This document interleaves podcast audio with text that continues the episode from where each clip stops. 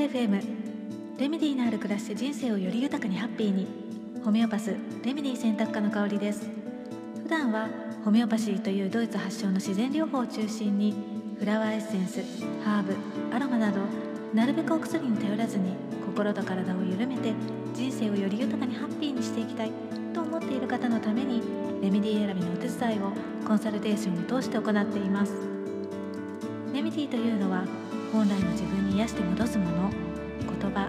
気づききっかけといった全てを表す言葉。このチャンネルではホメオパシーフラワーエッセンスといった自然療法のことまたその時私の興味のあること楽しいと感じたことときめたことなどもざっくばらんにシェアしていきたいと思っています。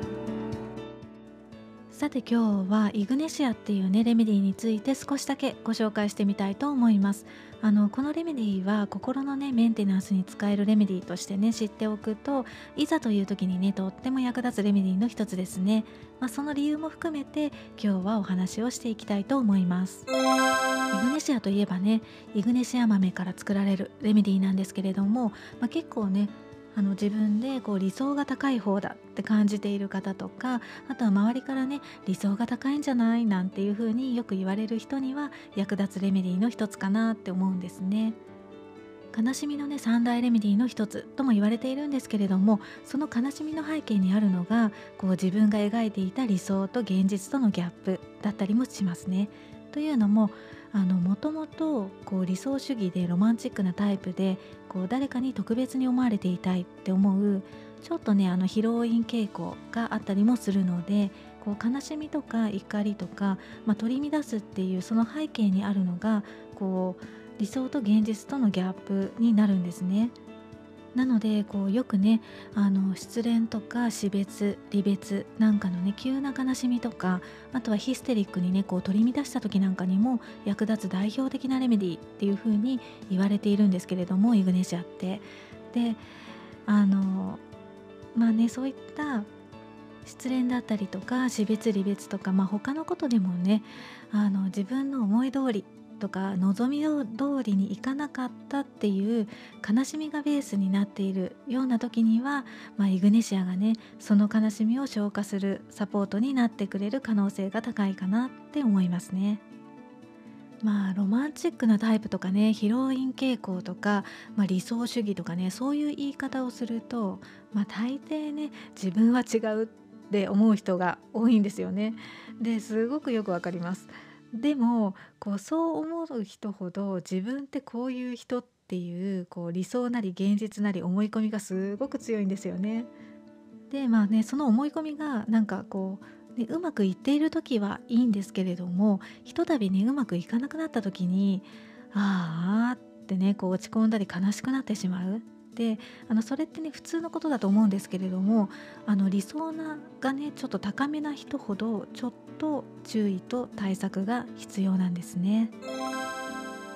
でまあそのね対策の一つがイグネシアっていうレメディでもあります。であのその対策を知っていれば例えばねこう落ち込みとか悲しみが慢性化して肉体とか神経の症状を、まあ、例えばこう、ね、喉にあの塊があるような違和感が出るとかあの頭痛だったりホルモンバランスが乱れて生理が止まったりとか、まあ、摂食障害とか不眠とかパニックとか、まあ、そういったね慢性的な症状を避けることができるかもしれないし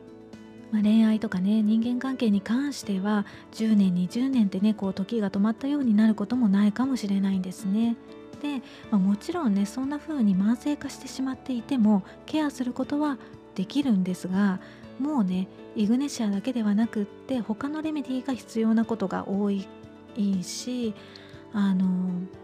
うん、イグネシアだったとしても、まあ、どのタイミングでねどのぐらいの頻度で、まあ、どのポーテンシーっていうこうレメディーの強さでどういうふうに取っていくかっていうこうちょっとね微妙な調整とヒーリングプロセスが、まあ、一人一人違っで必要になってくるので、まあ、セルフケアでは正直難しいですね。でもまあ現状をね動かしていく一つの手段としてこうレメディーとかコンサルテーションの存在を知っておいてほしいなとは思います。でそれを活用すると自分にとってこうより心地よい方向へってねこう人生を取り戻すというか動かすねきっかけの一つになってくれることがすごく多い多いので、まあ、慢性化してね悩んでいる方は、まあ、心と体さらに人生のケアとして、まあ、レメディーとかねコンサルテーションを活用してみてほしいなって思います。じゃあこう慢性化しないね対策としてあのセルフケアでね使う時ってどういう時かっていうとあの前回ね朝活でこう和江さんがお子さんがね受験生の時にあの模試のね結果が思うようにいかなくってああってね何度もため息をついていたなんていう時にも役立ったよっていうお話をしてくれました。でそれもまあ自分の思っているような思っていたようなね結果が出なくって悲しかったっていう気持ちからだったんですよねきっと。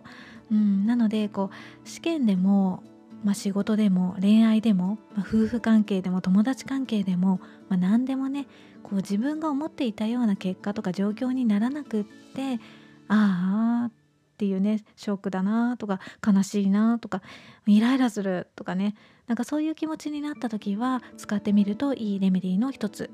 です。でレメディを使うことでもう自己注力っていうね自分のバランスを取る取り戻す力がこう刺激されて自分のね気持ちをしっかりと消化できるなのでこう例えばねパニックになっていたとあパニックじゃないヒステリックになっていた時はあのバランスをね取り戻すようにってこう少しねこう冷静になることが多いしあのさらにねその背景にある悲しみに気づくヒントになったりとか、まあ、それがね自分を癒すことにつながることも多い気がねしますね。はい今日はまあ理想と現実とのねギャップに傷ついたりとか、まあ、悲しい気持ちになった時に使えるイグネシアっていうレメディについて、まあ、ほんのねあの一つの側面ではあるんですけれども少しだけご紹介してみました。いかがでしたでしょうか？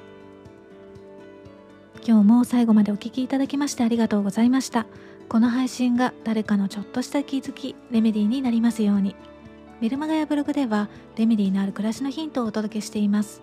より具体的なレメディーの紹介もしていますのでご興味のある方は概要欄のリンクを覗いてみてくださいね。また皆様からのレターも受け付けています。こちらも概要欄にリンクを貼っていますのでこの番組に関するご感想やご質問あとはレメディを使って